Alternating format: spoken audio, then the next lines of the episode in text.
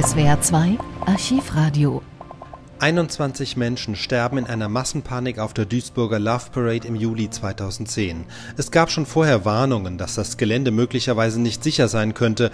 Die Veranstalter ließen die Love Parade dennoch stattfinden. Sie gehörte schließlich zum Programm des Europäischen Kulturhauptstadtjahres. Am Abend des 24. Juli, es war ein Samstag, dann der folgende Bericht. Bei einer Massenpanik während der Love Parade in Duisburg sind nach Angaben der Polizei mindestens zehn Menschen ums Leben gekommen. Das Unglück habe sich in einer Unterführung auf dem Weg zum Veranstaltungsgelände ereignet, sagte ein Polizeisprecher. Frage an Bernd Dix in Duisburg. Was genau ist denn passiert? Also es scheint so zu gewesen sein, dass es eine Massenpanik gab, nicht auf dem Gelände selbst, sondern vor den beiden großen Eingängen. Es gibt nach Angaben der Polizei derzeit zehn Tote und viele, viele Verletzte. Man spricht von hunderten Verletzten, die derzeit auch teilweise schwer verletzt sind und noch reanimiert würden. Die Massenpanik ist in einem Tunnel gewesen, in einem Tunnel, der auf das Gelände führte. Das ist eine etwas, ähm, naja, kuriose Zuwägung gewesen. Die Polizei hatte diesen Tunnel schon im Vorfeld eigentlich im Auge und Angst, dass da was passieren könnte. Deshalb ist es etwas fraglich, warum man das nicht vorher schon abgesperrt hat. Denn es gab auch schon soeben Wartezeiten ohne Ende. Es sind 1,4 Millionen Leute hier auf dem Gelände und um drum herum. Viele waren auch noch auf dem Zuweg und ähm, dass das davor ge sich geknubbelt hat und dass es Wartezeiten bis zu einer Stunde gab, das ist schon vor zwei Stunden der Fall gewesen. Jetzt scheint es tatsächlich diese Massenpanik gegeben zu haben. Bedauerlicherweise mit derzeit zehn Toten, wie die Polizei soeben mitgeteilt hat. Wie gestaltet sich denn jetzt das Bild vor Ort? Es gibt einen Großeinsatz, die äh, sind natürlich vor Ort. Es sind ja insgesamt 1300 Sanitäter, Rettungskräfte, Notärzte vor Ort. Ich sehe gerade, dass auf der A59, die ja genau für einen solchen Fall ähm, als Fluchtweg genutzt wurde, dass da gerade eine große Kolonne Sanitäter, Rettungskräfte zum Einsatzort fahren. Und äh, diese 1300 Leute werden sicherlich jetzt einiges zu tun haben. Gerade hat die Polizei mir gesagt, dass einige der Verletzten auch noch reanimiert werden müssen müssen. Ist denn die Veranstaltung abgesagt worden? Nein, momentan läuft das noch im Hintergrund. Äh, wir warten jetzt darauf, äh, ob der Veranstalter darauf reagieren wird, müssen wir abwarten. Tags drauf, am Sonntag, gibt es dann eine Pressekonferenz zum Geschehen. Dieses Unglück ist so entsetzlich, dass man es nicht fassen kann.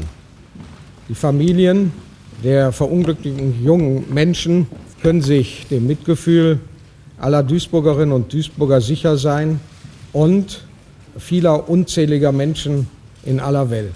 Es ist voll im Duisburger Rathaus, als Oberbürgermeister Adolf Sauerland um Punkt 12 die Pressekonferenz beginnt. Rund 300 Journalisten aus der ganzen Welt sind gekommen, um mehr über die Katastrophe von Duisburg zu erfahren.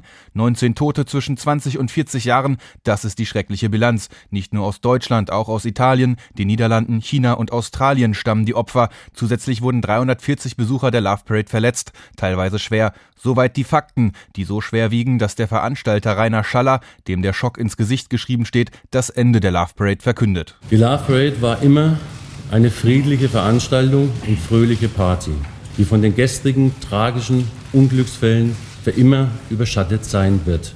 Aus Respekt vor den Opfern, deren Familien und Freunden werden wir die Veranstaltung nicht mehr weiter fortsetzen.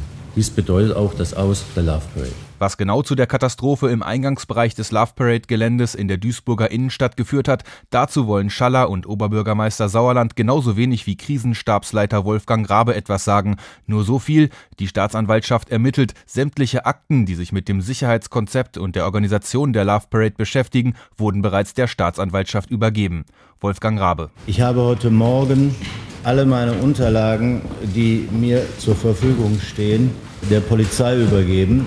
Wir möchten gewährleisten, dass diese Untersuchungen durchgeführt werden können, sofort beginnen können und lückenlos durchgeführt werden können. Und deswegen haben Sie Verständnis dafür, dass ich zu der Angelegenheit an dieser Stelle nicht mehr Stellung nehmen kann. Die Stimmung ist erhitzt. Die Journalisten in dem holzvertäfelten Rathaussaal wollen sich damit nicht zufrieden geben. Kritisiert wird unter anderem das Konzept der Veranstalter, einen einzigen Eingang für Hunderttausende Besucher zur Verfügung zu stellen. Vor allem Polizeichef Detlef von Schmeling wird mit Augenzeugenberichten konfrontiert.